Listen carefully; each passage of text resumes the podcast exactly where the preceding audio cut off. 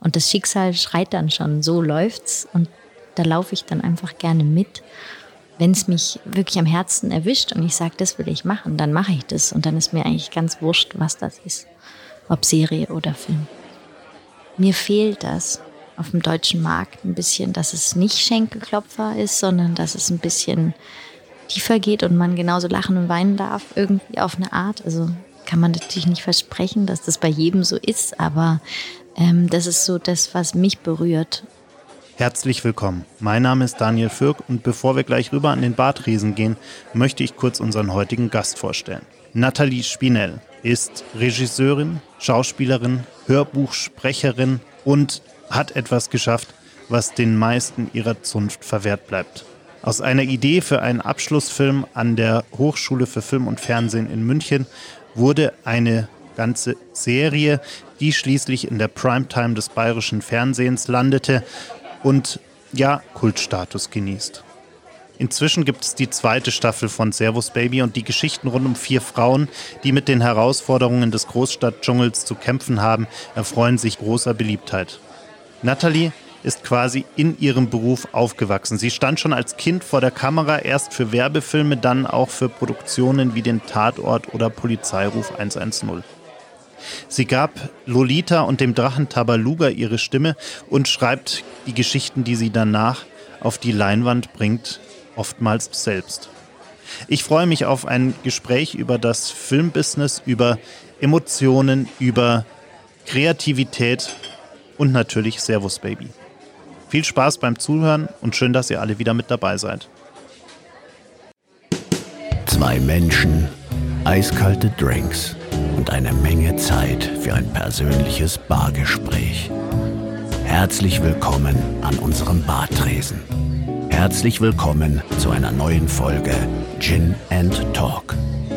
Mach es dir gemütlich, lehn dich zurück und tauche ein in die verrucht düstere Atmosphäre unserer Studiobar.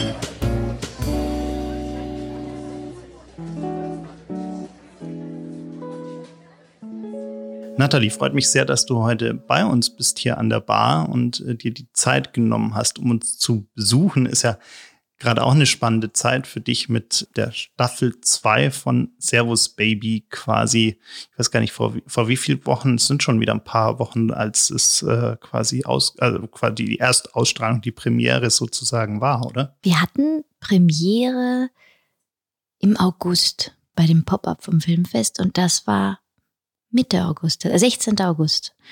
Und mhm. ja, ist schon ein paar Wochen her tatsächlich. Genau, die zweite Staffel nach dem Riesenerfolg äh, der ersten Staffel. Mir mal so ein paar äh, Rezensionen durchgelesen, die alle voll des Lobes sind. Äh, was ich ganz interessant fand, es wurde ja oft dann irgendwie so dieser Vergleich gezogen zu das, das bayerische Sex and the City, was ich dann ganz sympathisch fand. Bei der zweiten Staffel haben dann einige gesagt, ja, nee, jetzt ist es äh, doch wirklich was Eigenes. Äh, hat dich wahrscheinlich dann auch gefreut, oder? Es hat mich unfassbar gefreut, dass wir nicht Sex in the City sehen. Also ich liebe Sex in the City. Aber ich finde halt einfach nicht, dass der House Baby Sex in the City ist. So gar nicht. Und der einzige Vergleich liegt natürlich nahe, das sind vier Frauen irgendwie in ihrer, sage ich jetzt mal, Desperate-Phase. Aber, aber trotzdem sind die Damen bei Sex in the City auch eine Nummer älter und, und, und ja, ich habe mich sehr gefreut, dass wir davon weggekommen sind. wie wie kam es denn überhaupt zu dem Projekt? Oh, das ist eine ganz spannende Frage. Es war mein ähm, Abschluss von der Filmhochschule war aber ursprünglich nicht als Abschluss geplant, sondern sollte eigentlich, also an der Filmhochschule macht man vier Filme, quasi die offiziell äh, die großen Filme sind. Das ist der Film 01, das ist ein kleiner Film schwarz-weiß. Film 02, man hat immer ein bestimmtes Budget und so weiter. Und ich dachte, ach, ich mache als Film 03 den Piloten für eine Serie und dann kann ich ja gucken, ähm, ob ich den verkauft bekomme. So. Und ähm, weil ich eigentlich gar nicht Lust hatte auf diesen Film 03. Obwohl man natürlich sehr, sehr viel lernen kann und so. Aber ich hatte irgendwie, ähm, ich hatte unfassbar äh, Lust, eigentlich diese eine Geschichte zu erzählen, eben von einem Mädchen, ähm, die desperate ist und habe dann aber festgestellt in der Entwicklung, oh, oh, nee, das ist ähm, so komplex und es gibt so viel, so viele verzweifelte Geschichten von Frauen in dem Alter, dass das nicht zu bewerkstelligen ist. Und irgendwie, auch als wir nur den Piloten schon geschrieben hatten, war es so ausufernd, weil wir so viele Locations und so viele Schauspieler hatten, dass es hieß, Natalie, vergiss es. Es ist kein Film 03, finanziell gesehen, von der Produktion aus. Es, du musst es über deinen, deinen, deinen Abschlussfilm laufen lassen um es finanzieren zu können. Und ich dachte so, oh Gott, nein, und eigentlich will ich ja doch noch üben und Filmhörerei ist doch ganz toll und ganz wichtig. Und dann ähm, ging es tatsächlich ähm, trotzdem in die Runde, dass wir, dass wir es einfach den Abschlussfilm gemacht haben und durften dann wiederum, während wir Film äh, 04 quasi gemacht haben, den Abschlussfilm, ähm, haben wir dann auch schon erfahren, dass das Interesse eben besteht tatsächlich anhand ähm, der Muster und so weiter. Es war dann alles noch nicht entschieden, aber dass man tatsächlich ähm, eine fortlaufende Serie macht. Und dann ging es weiter. ja, ich, wollte gerade sagen, das ist ja also quasi direkt von der Filmhochschule in, in, in die Primetime im äh, bayerischen Fernsehen ähm, ist ja auch ein ordentlicher Sprung ein äh, risikoreicher Sprung, mit dem man nicht rechnen darf. also es war wirklich äh, eine Portion Glück auch dabei, dass die Leute tatsächlich äh, da angefixt waren und Bock hatten. Wenn, wenn jetzt uns Leute zuhören, die überhaupt nicht wissen, worüber wir da gerade sprechen, äh, wie würdest du denn äh, Servus Baby in, in drei, vier Sätzen äh, zusammenfassen? Oh, das ist eine gemeine da Frage. Dürfen noch fünf sein. Dürfen noch fünf ähm, Nee, eigentlich ist es, ähm, glaube ich, gar nicht so schwer. Wahrscheinlich erzähle ich jetzt zehn Sätze dazu.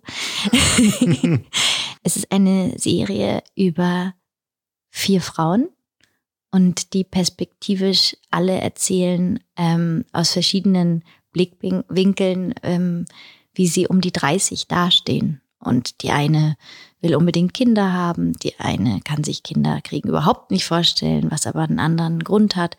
Ähm, die andere ist, äh, ist total eingezwängt, nur den Gedanken, dass sie jetzt eine feste, enge Beziehung führen soll und auf gar keinen Fall wird das jetzt ihr festes Leben sein. Und die andere will einfach eine Großfamilie haben, schon ihr ganzes Leben lang. Und Servus Baby ist eigentlich, würde ich jetzt mal sagen, ein Einblick einfach in diese leben. Und wir haben das versucht mit ähm, Humor und viel davon. Mit viel Humor und auch ähm, Liebe zu den Figuren und Nachvollziehbarkeit zu kreieren. Lass uns doch mal so ein bisschen über dich sprechen. ähm, ich ich habe mir mal so natürlich angeschaut, was du so alles machst und gemacht hast. Es ist ja wahnsinnig viel. Also du bist Regisseurin, du bist äh, Schauspielerin, Du hast ganz viele Tongeschichten gemacht, also äh, deine Stimme quasi für alle möglichen Sachen bis hin zu Tabaluga vergeben. das und, ist gut recherchiert. Ja. und äh, also eine, eine wahnsinnige Bandbreite, die du da machst. Alles natürlich irgendwie miteinander verknüpft, aber war dir von Anfang an klar, dass du alles machen willst oder hast du einfach, ist das quasi zufällig passiert? Und, mhm. und, womit hast du eigentlich genau angefangen? Also was war das Erste, was du, ich glaube, Schauspielerei, oder? Die Schauspielerei ne, war auf jeden Fall der Beginn. Nee, ich wusste nicht, wo ich lande. ich habe mich vom Leben sehr viel überraschen lassen. Tatsächlich hatte ich ein wahnsinniges Glück, weil ich sehr früh vor der Kamera stehen durfte. Ich habe tatsächlich äh, nicht mit Film angefangen, sondern mit Werbung und stand schon als äh, kleiner, äh, klein, unter zehn, ich weiß nicht, sieben, sechs, ich weiß es nicht mehr, fünf, I don't know, äh, stand ich äh, für Werbungen, für viele Werbungen vor der Kamera und fand das total cool. Und ähm, irgendwann mal bin ich in eine Serie reingerutscht, da war ich dann zwölf. Und es war so toll, diese Welt. Also das war einfach meine Welt. Und ich habe immer gewusst, ich will in dieser Welt des Schauspiels, des Erzählens ähm, sein. Und wie ich das anstelle, wusste ich natürlich nicht. Das Lustige ist ja auch, man ist ja auch als Kind, wenn man viel drehen darf. Ich habe mit 16 dann irrsinnig viel gedreht. Ich habe so viel gedreht, dass ich durchgefallen bin in der Schule und habe mir gedacht, pff, scheiß drauf, was soll ich noch in die Schule gehen? Also kenne ich irgendwo Etwas anders bei mir, aber ähnliches Ähnlich, Ergebnis. Ja. und ich fand es so spannend, dass man so bescheuert ist, weil man einfach keine Ahnung hat, wenn man mit 16 so größenwahnsinnig ist und sagt, who cares? Ich hab, weiß schon, wie die Welt funktioniert. Also ich übertreibe natürlich. Und ähm, ich hatte einen wahnsinnigen Luxus. Ich habe einfach parallel irgendwie, weiß ich nicht, einen Tatort hier gedreht und äh, noch einen Tatort gedreht und weiß ich nicht, also was, was, was war, man halt so macht. Was man halt so macht mit 16 und ähm, und es war wirklich sehr, sehr luxuriös und sehr ähm, wundervoll. Und da habe ich aber auch festgestellt, dass ich es wahnsinnig spannend finde, was der Regisseur macht und sagt und was der leistet. Und dann habe ich immer mehr darauf geachtet, was der eigentlich tut. Und dann dachte ich mir so, boah, das finde ich schon unfassbar cool, was der macht. Aber ich hätte mich nie getraut, selber Regie zu führen, weil ich mir immer gedacht habe, boah, der muss so viel leisten, dieser Mensch. Und fand aber dann total spannend, einfach so, ah, hat er daran gedacht? Okay, nee, der hat nicht dran gedacht, dass ich eigentlich das und das in der Hand haben müsste. Und dann dachte ich mir, oh, das darfst du aber jetzt auch nicht anbringen. Das, ähm, du musst auch die Klappe halten, du bist ja der Schauspieler, du bist ja einfach nur die Figur, du bist die Marionette des Regisseurs. Und das sehe ich auch bis heute so. Du bist als Schauspieler, also trotzdem, natürlich gibst du alles und, und, und so weiter, aber das, der kann ja auch einfach sagen, nö, so nicht. Und einer muss halt der Spielleiter sein, der das letzte Wort hat. Und ich fand das irgendwie, äh, ich fand das einfach wahnsinnig faszinierend. Und parallel hatte ich dann auch schon angefangen, Hörspiele zu sprechen. Da hatte ich ähm, ein wahnsinniges Glück, weil mein Stiefvater einfach auch Hörspiele spricht. Und da bin ich durch ihn ähm, auch reingerutscht und durfte dann Lolita sprechen und, und, und das war, das war unfassbar toll, weil Hörspiele sprechen ohne Kamera. Du musst nicht geschminkt sein, mhm. musst nicht toll, sagen wir jetzt. Podcast. nee, es war wirklich, es war wirklich ähm, sehr, also wundervoll. Ähm, Hörspiele für mich zu sprechen. Bis heute finde ich das so ein, also oder Podcast. finde ich, also es ist ja nochmal was anderes, wenn du eine Figur spielst oder sprichst oder eine Prinzessin auf einmal sein darfst oder die böse Hexe oder die Verführerin oder die kleine Sau oder weiß nicht, man kann ja auch. Ja, man, man, muss natürlich auch äh, viel mehr über, über die Stimme nachdenken, auch wie, wie du Emotionen durch die Stimme, weil du hast ja nichts anderes, dir bleibt ja quasi nur die Stimme, also musst du versuchen, alles in diese, diese Stimme reinzupacken. Und äh, ich merke das immer, wenn wir auch mit, mit professionellen Sprechern für, für Videoprojekte oder ähnliches zusammenarbeiten. Das ist halt einfach nicht mal eben so ins Mikrofon gesprochen, sondern die müssen sich da echt Gedanken machen. Und bin dann immer beeindruckt, auch wie, wie vielseitig diese, diese Menschen dann auch sind in ihrer Stimme. Also welche, in wie viele, wie du gerade schon gesagt hast, in wie viele verschiedene Rollen dann auch so ein Mensch mit seiner Stimme schlüpfen kann und die aber mit der Stimme auch komplett ausfüllen kann. Total. Und während meines Studiums zum Beispiel an der Filmhochschule habe ich zum Beispiel auch Werbungen gesprochen. Und dann war ich auch manchmal total überfordert, weil dann sitzt du da vor den Werbekunden, also nicht vor denen, aber die sind zugeschaltet aus Frankfurt und schieß mich tot. Und dann sind da so ein paar Werbekunden und die verlangen dann etliche Sachen gleichzeitig von dir. Kindlich, sexy, sei noch ein bisschen das, ach. Und, und jetzt aber lass dich total reinfallen, total genieß es total. Aber sei bitte angespannt. Und du denkst dir so, äh, wie soll ich denn das alles erfüllen, was ihr gerade von mir wollt? Und das ist wahnsinnig spannend, was du dann natürlich auch schaffst. Aber was so ein Feld ist, was du überhaupt nicht mitbekommst, weil du hörst es einfach nur und genießt es. Und das Gleiche ist beim Filmemachen. Ich sitze auch zwei Jahre an, an Servus Baby an der ersten Staffel so oder an den ersten Büchern und, und zieht sich das jemand in zwei Stunden rein. Das ist schon so verrückt. So, ah, ich habe es mir angeguckt. Und so, ah, ich habe doch ganz schön viel Zeit für investiert. Und das Gleiche ist beim Sprechen auf einer anderen Ebene natürlich. Aber es ist alles ein totaler Luxus und wunderschön, sowas machen zu dürfen. Absolut. Du bist ja, es ist ja dann auch eine wirklich äh, sehr besondere Situation bei dir, weil du bist ja quasi in deinem Beruf aufgewachsen. Genau. Also du ja. bist ja wirklich, andere Leute überlegen sich in dem Alter vielleicht mal, was sie irgendwann machen. Und du hast ja dann, wie du schon gesagt hast, ganz jung angefangen mit äh, Werbung und, und Schauspielerei. Und bist dann quasi immer, immer weiter in diese Rolle quasi deines Lebens hineingewachsen. ja, wirklich, also ich kann mir auch gar nicht, ich wüsste gar nicht, also klar, man hat auf einmal mit Architektur auch als Regisseur zu tun und so weiter und denkt sich, könnte ich vielleicht auch sowas, aber letztlich, ich weiß gar nicht, was ich sonst machen würde. Ich wäre hilflos dem ausgeliefert in allem. Hat, hattest du je so einen Moment, wo du wirklich mal überlegt hast, na, was, was will ich jetzt eigentlich werden? Oder war das für dich einfach ab dem Moment, wo du, wo du diese ganzen Sachen gemacht hast, vollkommen klar, in der Branche will ich bleiben? Oder, oder gab es mal wirklich so einen Moment, wo du gedacht hast, na, es war jetzt alles schön und gut, aber äh, was, was werde ich denn jetzt eigentlich? Als ich mich nicht getraut hatte, Regie zu machen, ähm, habe ich mir gedacht, vielleicht wäre es ganz gut, so andere Sachen noch kennenzulernen, die vielleicht auch damit zu tun haben. Fotografie oder Psychologie, dass man, und letztlich war es alles in die gleiche Richtung gedacht. Ich habe mich immer fürs Bild interessiert, auch mit. Ich habe mich, ich habe mich äh, für die Psyche der Figuren interessiert. Also es waren alles so Umwege, um zu, um, um ja nicht dahin zu gehen und zu sagen, ich will jetzt Regie studieren, weil ich es einfach zu krass fand aber am Ende ja vielleicht auch wichtige Umwege, um, um mehr darüber zu lernen, wie, wie tickt ein Mensch, was, also wie, wie gibt er sich, wie, wie baue ich so einen Charakter äh, oder wie steuere ich so einen Charakter dann auch? Voll, voll. Also es war alles richtig und es ist vollkommen äh, lustig, dann halt mit 25 anzufangen. Aber mein Papa zum Beispiel kommt aus, äh, aus einer, sage ich jetzt mal, nicht Filmfamilie und ähm, äh, der ist ein Südtiroler Bauerssohn und für den war das halt total,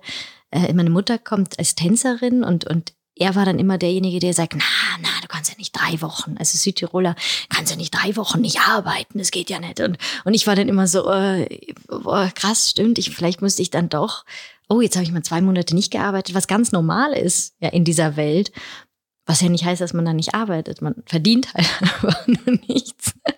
Und, und das hat mich dann manchmal auch irritiert, ähm, dass es dann eben diese Ansichten gab, so muss ich vielleicht doch was anderes machen? Sollte ich vielleicht jetzt, wo jetzt zwei Monate nichts passiert ist, vielleicht mal doch einen anderen Weg einschlagen? Aber es gehört halt einfach, man muss ja halt auch lernen, damit umzugehen, dass man auch mal Wochen, Monate nichts zu tun hat, obwohl man vielleicht für sich doch ganz viel zu tun hat. Ja, es ist, ist eine andere Art des Arbeitens. Es ist jetzt nicht so, ich gehe um neun ins Büro und um fünf nach Hause, sondern äh, es ist halt, ich wollte schon fast sagen saisonal, aber ein Stück weit ist es ja so. Also du hast dann ein Projekt, dann arbeitest du wahnsinnig viel, äh, eigentlich schon Unfassbar fast wieder viel, viel. zu viel. Ja. Und dann ist auch mal wieder eine Zeit lang Ruhe. Ja, ja, so ist es letztlich. Aber letztlich auch nicht. Also ich finde jetzt mittlerweile hat sich so eingependelt, dass ich eigentlich immer zu tun habe. Also das finde ich äh, irgendwie auch verrückt. Also dass man nicht wusste, dass man früher so viel Zeit hatte. Ist eigentlich so schade, dass man die nicht genutzt hat. Ja, aber das ist ja immer, man ist ja immer der Meinung, dass das, was man gerade macht, ist der stressigste Job, den man überhaupt hat. Also äh, auch als man in die Schule gegangen ist, dann war man der Meinung, also Schule ist natürlich schon Pflaster wirklich, überhaupt. also ganz, ganz schlimm und ähm, finde ich auch bis heute schwerer, finde ich tatsächlich schwerer als das, was man heute macht. Also äh, für Prüfungen lernen ist für mich immer noch Horror. Ja, weil man sich, glaube ich, in, in Themen eindenken muss, die man vielleicht, äh, zu denen man überhaupt keinen Bezug hat. Also war bei mir immer so, ich habe Genau. So, so, Sachen wie, wie Physik und äh, Mathe. Ganz, ganz, ganz schlimm. Schuss. Kann ich auch erschießen. Mathe ist für mich, also es ist, ja, Mathe war dann eine der Gründe für, den, für das Ende meiner Schulkarriere sozusagen. Aber ähm, das, das ist, glaube ich, schon. Ich, Wegen ich Mathe glaub, bin ich durchgefallen übrigens. Ja, ich, ich auch. Ich auch. Mathe und Französisch. Ähm, das mehrfach. Physik. Physik, Physik war, habe ich meistens dann am Ende immer noch irgendwie. Französisch bei mir auch witzigerweise. Komischerweise. Mhm. Obwohl es Sprachen finde ich so toll und so wichtig. Ja. Ich, also Mathe natürlich auch. Ich habe äh, ich hab Englisch eigentlich nur im Kino gelernt. Mhm. Weil ich dann natürlich äh, immer in diese, diese ganzen Pressevorführungen ganz früh reingegangen bin. Da gab es natürlich noch keine äh, deutsche Fassung. Äh, das heißt, ich habe dann teilweise von 13 Uhr war die Schule aus, 13.30 Uhr war die erste Pressevorführung, dann war um 16 Uhr nochmal eine. Teilweise so früh um, hat es angefangen mit diesem Blog, ja, ja, äh, mit dieser Webseite, ja, ja, mit 13. Ja, ich, Ach, cool. nee, äh, 13 Uhr. Äh, aber ich war, wo es losging, war ich 15. Ah, okay, wow. Ja. Cool. Ja, äh, das war, war sehr früh. und äh, man kann im Kino gar nicht so gut lernen für die Schule, habe ich festgestellt. Aber es war voll okay. das ist eigentlich auch der Sinn, dass man dann nicht noch in sein Heft guckt, sondern brav auf die Leinwand. Ja, aber ein auch ein interessantes Thema. Ja. Mir ist es nämlich vor kurzem wirklich äh, ja, wie, nicht wie Schuppen von den Augen gefallen, aber ich habe da echt länger drüber nachgedacht, weil jetzt waren wir ja durch diesen komischen Virus äh, alle schon recht lange nicht mehr so oft im Kino wie normalerweise. Ja. Und haben aber unfassbar viel Netflix und äh, Prime und äh, Disney Plus und wie sie alle heißen geschaut. Aber man schaut nie so fokussiert und so konzentriert wie im Kino einen Film an. Man nie, hat immer irgendwie, dann, dann leuchtet das Handy auf, dann äh, ist irgendwas auf dem Tablet, dann hat man im schlimmsten Fall vielleicht noch irgendwie ein Notebook auf dem Muss Schoß. Noch schnell aufs Klo. Macht, ja, und macht tausend Dinge nebenher. Geht's, geht dir das auch so oder schaffst du das irgendwie dich dazu, also aus Berufsgründen dazu zu zwingen, zu Hause konzentriert einen Film anzuschauen, ohne dich ablenken zu lassen? Ich mach, versuche das schon sehr stark. Also es kommt darauf an, was ich gucke. Wenn ich jetzt weiß, ich gucke jetzt die Schmonzette an, die ich sehr selten angucke, aber dann äh, lasse ich mich eher ablenken, als wenn ich weiß, ich gucke mir jetzt nochmal Magnolia an. Dann denke ich mir alles weg und rein ins Erlebnis. Mhm. Und, aber ich beamer auch zu Hause. Mhm. Ich mache quasi eher Kino zu Hause, damit das sich anders anfühlt. Ja, ja, Popcornmaschine braucht man dann auch noch. Aber was, was schaust du denn eigentlich selbst wirklich gerne an? Bist du eher so, also ich, ich, ich schaue zum Beispiel wahnsinnig gerne so, so wirklich alte Klassiker, so diese ganzen 70er, 80er Jahre Sachen äh, könnte ich mir, glaube ich, rauf und runter in jeder Variante irgendwie anschauen. Äh, und ich, ich finde oft, ähm, modernes Kino ist oft, natürlich nicht immer, es gibt auch ganz, ganz viele äh, andere Sachen, aber so dieses moderne Mainstream-Kino ist so, so wahnsinnig austauschbar geworden. Im Mainstream schaue ich fast gar nicht. Also wirklich sehr selten, außer es sind irgendwie so, sage ich jetzt mal, alternativere Mainstream-Schinken.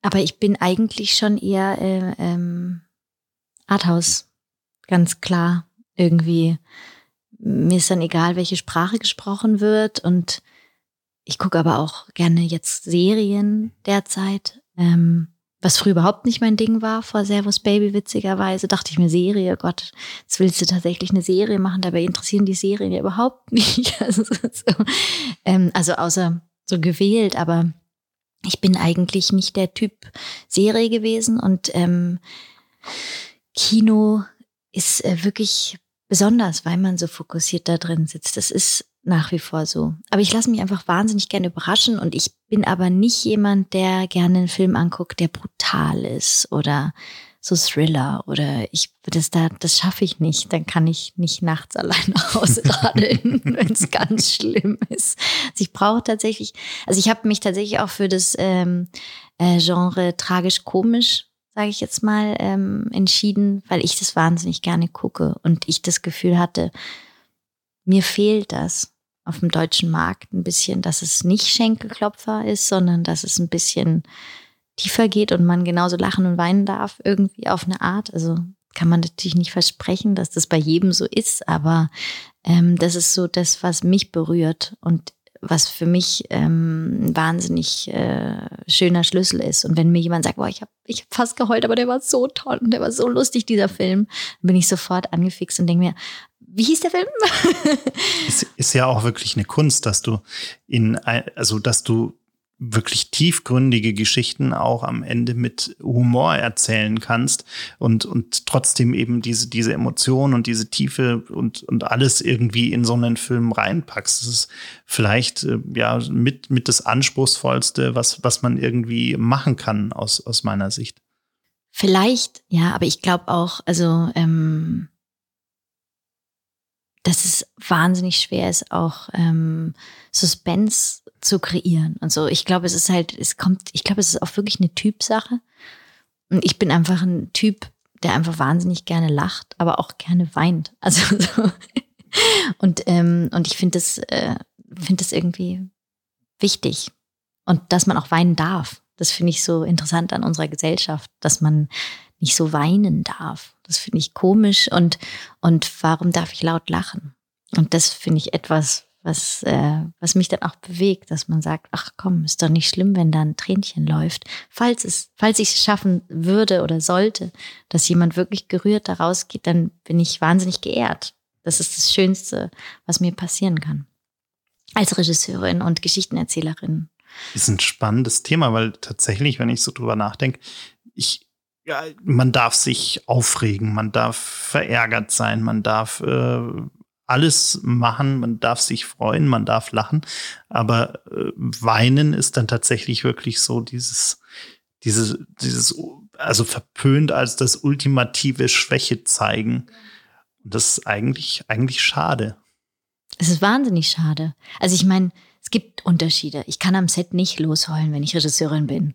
Aber meistens gibt es dann auch nicht den Grund oder ich muss halt dann auch meinen Mann stehen. Das geht nicht. Also, dass ich da stehe und sage, ja, funktioniert alles gar nicht. Das funktioniert nicht als, als Regisseurin. Aber es funktioniert ähm, durchaus, dass ich da sitzen darf und sagen kann, boah, ich habe heute, finde ich, eine krasse SMS bekommen von meiner Tante, die gerade stirbt.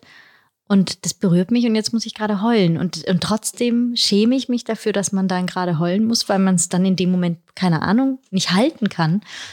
Aber ich finde es eigentlich, finde ich es äh, ganz, ganz wichtig, dass wir das dürfen. Jetzt musst du ja gerade in der Regie, wie du schon gesagt hast, als quasi ähm, Marionettenpuppenspielerin wirklich wahnsinnig viele Fäden äh, halten. Du hast äh, die Kamera, du hast äh, das Licht, du hast den Ton, du hast die Schauspieler, du hast das ganze Set um dich herum. Also du musst ja auf so unfassbar vielen Ebenen denken. Ähm, wie, wie, wie kriegst du das hin? ähm, ich hole mir wirklich ganz tolle Menschen an meine Seite. Die ziehen mir dann Kopfhörer auf, dann kann ich hören. Ich habe tolle Kameraleute, mit denen ich vorher alles nur auf Kameraebene erarbeitet habe. Dann kann ich noch beim Licht manchmal mitmischen und sage, halt, halt, halt, halt, halt, wo ist das Augenlicht? Das fehlt mir jetzt gerade, ich will denen in die Augen gucken.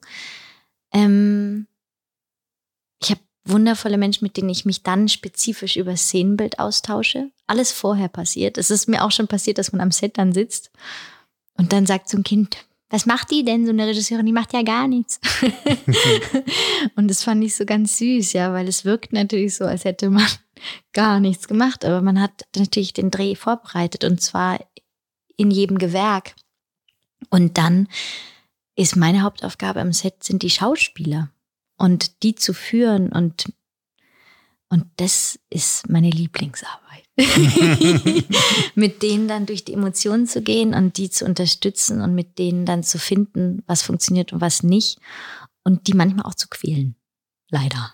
Jetzt gibt es ja gerade in der Branche auch ganz viele Leute, die ja durchaus die ein oder andere Star-Allüre haben und äh, vielleicht sich ungern irgendwie was sagen lassen, weil sie der Meinung sind, sie wissen es ohnehin äh, besser als äh, die anderen oder wollen sich auch vielleicht dann gar nicht mit, mit den anderen am Set so wirklich abgeben.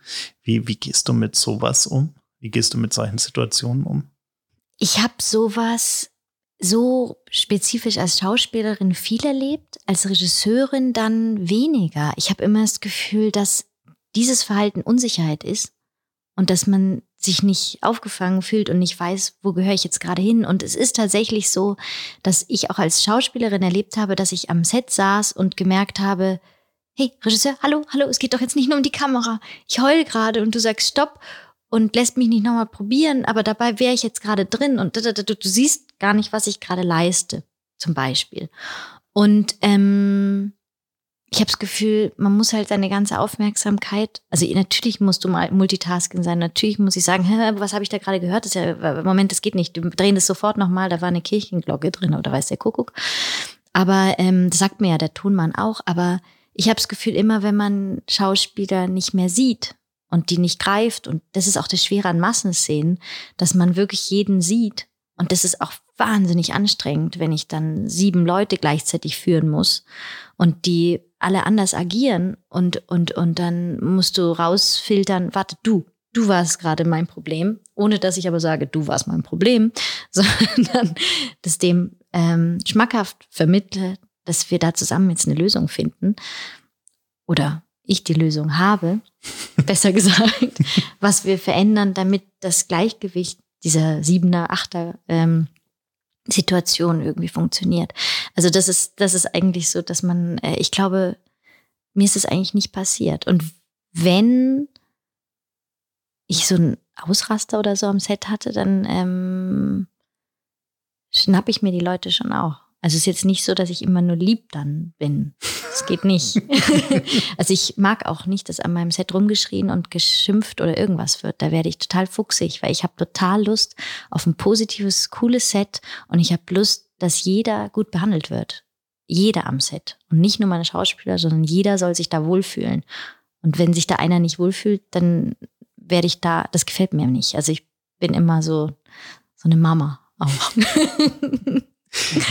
Ist ja bei vielen deiner Kollegen, äh, gerade auch deiner männlichen Kollegen, oftmals ganz anders. Also da ist ja wirklich dieses massive Machtgefälle und äh, der eine will so und der andere will so und Ausraster und alles Mögliche sind ja in der Branche durchaus bekannt. Bekannt und auch nach wie vor an der Tagesordnung. Ja. Das ja, nee, ähm, ich glaube, dass man auf Augenhöhe miteinander arbeiten kann und man kann immer zusammen Lösungen finden. Und ich finde auch total wichtig, dass mich jemand dann nicht anlügt und sagt, ich habe das nicht geschafft, äh, sagen darf, sondern eher, also dass man dann wirklich sagen kann, ich weiß jetzt nicht, was ich machen soll. Aber wenn jemand dann dasteht weiß ich nicht, sagen wir von der Requisite und, und hat nicht genug Schüsseln für die Leute oder weiß der Kuckuck. Finden wir dann zusammen eine Lösung. Aber ich fände es dann doof, wenn ich dann auf den Tisch gucke und dann stimmt es mit den Schüsseln nicht und ich sage, die siebte Schüssel?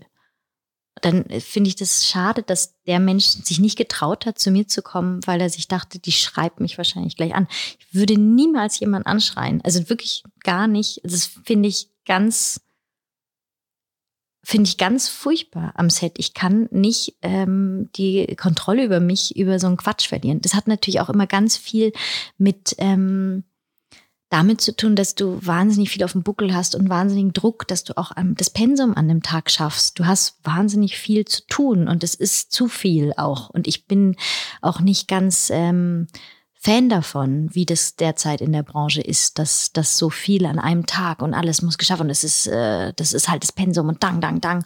Sondern ich will auch dafür kämpfen, dass es für alle fair ist. Weil so Teammitglieder zum Beispiel, ähm, die drehen das ganze Jahr über.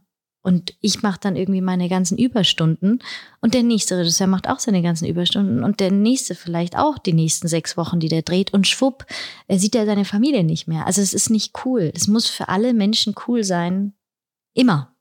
Und nicht nur bei mir am Set, denke ich. Und das hat nichts nur mit den Arbeitszeiten zu tun, das hat auch mit dem Umgang zu tun und mit Respekt gegenüber einem Menschen. Wie, wie bekommst du das dann momentan für dich selber hin? Also wenn du, äh, vorhin hast du ja gesagt, äh, du bist jetzt eigentlich in so einer Phase, wo du diese großen langen Pausen eigentlich nicht mehr hast, sondern wo eigentlich die ganze Zeit irgendwie irgendwas ist. Wie, wie kriegst du das für dich selber hin, dass du nicht irgendwann mal sagst, so, boah, also jetzt brauche ich aber mal ein Jahr Sabbatical oder so? ähm, ich habe quasi gerade ein Sabbatical. Deswegen kann ich wahrscheinlich nicht so gut davon reden, in Anführungsstrichen, weil ähm, wir gerade schreiben, also der Felix und ich, mit dem ich ja, mit, der, mit dem ich äh, ähm, schreibe. Und das ist schon sehr viel entspannter, miteinander zu schreiben, als ähm, Regie zu führen. Ist es einfach, ähm, wenn man ohne Zeitdruck ist. So. Und deswegen ist es, wir haben eine feste Zeit und dann hört man auch zu einer festen Zeit auf. Und das ist eigentlich sehr entspannt sage ich jetzt mal. Aber am Set ist das natürlich eine ganz andere Situation. Da rennen wir einfach was geht. Wie, wie schwierig fällt dir das Schreiben? Also ich habe fand das ganz interessant. Ich habe mal mit ähm, ein Interview mit mit Doris Dörr hier äh, gelesen oder gehört, ich weiß es gar nicht mehr, die gesagt hat, man muss irgendwie so einen Modus finden, wo man jeden Tag, ich glaube sechs Seiten, hat sie mal gesagt, jeden Tag sechs Seiten schreibt und äh, man auch nicht den Anspruch haben sollte, irgendwie da was Perfektes, total verkünsteltes äh, in seiner eigenen Wahrnehmung total kreatives, weltbewegendes aufs Papier zu bringen, sondern einfach der Fakt, dass man sich hinsetzt und einfach schreibt. Wie, wie machst du das? Also hast du, wenn du schon sagst, ihr habt feste Zeiten, aber ist das dann wirklich so, ihr sagt hier Freitag 13 Uhr und wir schreiben einfach? Ja, schreiben, schreiben, schreiben. Und auch wenn Käse rauskommt, man schreibt einfach. Und dann liest man sich vielleicht ein paar Tage später durch und sagt, was haben wir denn da geschrieben? Aber prinzipiell, ähm, dadurch, dass ich, ich schreibe nie alleine, das, ähm, das ist nicht so meins. Also ich finde Schreiben ganz toll und ich liebe es, so einfach aus dem Bauch rauszuschreiben. Aber ich schreibe bewusst jetzt zum Beispiel mit dem Felix, weil der Felix ähm, Hellmann, der auch Servus Baby mit mir geschrieben hat und der auch eine tragende Rolle darin spielt, eine Männerrolle, äh, ähm, der hat einfach mehr, sage ich jetzt mal, System. Ich bin wahnsinnig bauchig. Also wirklich durch und durch bauchig. Und ähm, ich finde Schreiben wunderschön, aber ich bin ganz schlecht im Korrigieren dessen und dann das wieder besser machen und nochmal. Und dann, ich brauche immer wirklich Luft, um dann zu sehen, wo war der Fehler. Ich kann das nicht so schnell, schnell entscheiden. Das war jetzt nicht so gut.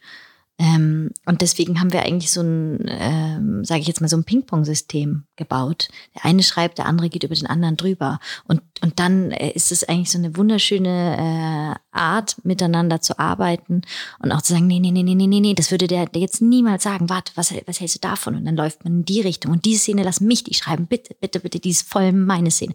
Oh, die ist für dich, die musst du schreiben. Ja, ich glaube, du hast recht, die ist super emotional, die muss bei dir liegen. Und das ist so, das ist einfach so ein, so ein Spiel. Aber ich persönlich bin trotzdem, ähm, ich muss halt ein Drehbuch haben, um es drehen zu können. Und ich bin die Set. Äh, ich liebe einfach das Set. Einfach, das ist eigentlich mein größtes Glück, ist am Set zu stehen. So. Vorhin hast du ja gesagt, eigentlich wolltest du immer äh, vor allem Kinofilme machen oder Filme machen und, und weniger Serien machen. Dann bist du mit Servus Baby ja bei den Serien gelandet. Hat es deine Einstellung dazu äh, grundsätzlich verändert oder sagst du, naja, eigentlich das nächste soll schon irgendwie, also ich meine, du schreibst ja gerade, äh, soll das jetzt eher eine Serie werden oder soll es eher ein Film werden? Und wie, wie siehst du das generell? Ich glaube, es muss immer das sein, was die Geschichte braucht. Und in dem Fall von Servus Baby war es einfach eine Serie. Und das habe ich dann so selber gecheckt, so, oh, du hast tatsächlich jetzt eine Serie kreiert. What? ähm, aber ähm, das nächste ist ein Kinofilm von der Idee her. Aber trotzdem, man weiß immer nicht, was passiert. Ich weiß nicht, ob der am Ende finanziert wird. Ich weiß am Ende nicht, was passiert und ich will mich auch gar nicht verschließen, weil ich finde es eigentlich total schön, so zu leben, dass es irgendwas passiert schon. Und das Schicksal schreit dann schon, so läuft's und da laufe ich dann einfach gerne mit. Wenn es mich wirklich am Herzen erwischt und ich sage, das will ich machen, dann mache ich das und dann ist mir eigentlich ganz wurscht, was das ist, ob Serie oder Film. Und man darf wieder lachen und weinen oder?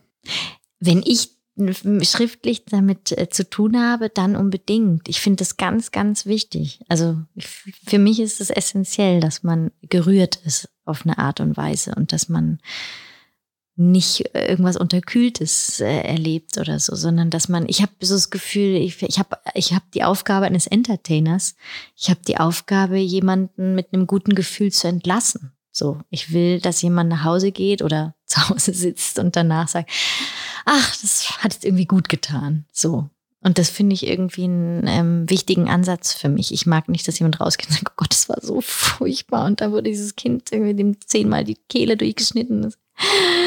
Ich denke immer noch dran. Und mich packen solche Sachen auch, wenn es irgendwie ein Krebsdrama ist oder so. Ich habe ein wahnsinnig schönes Krebsdrama auch schon ähm, gesehen von Johannes Fabrik.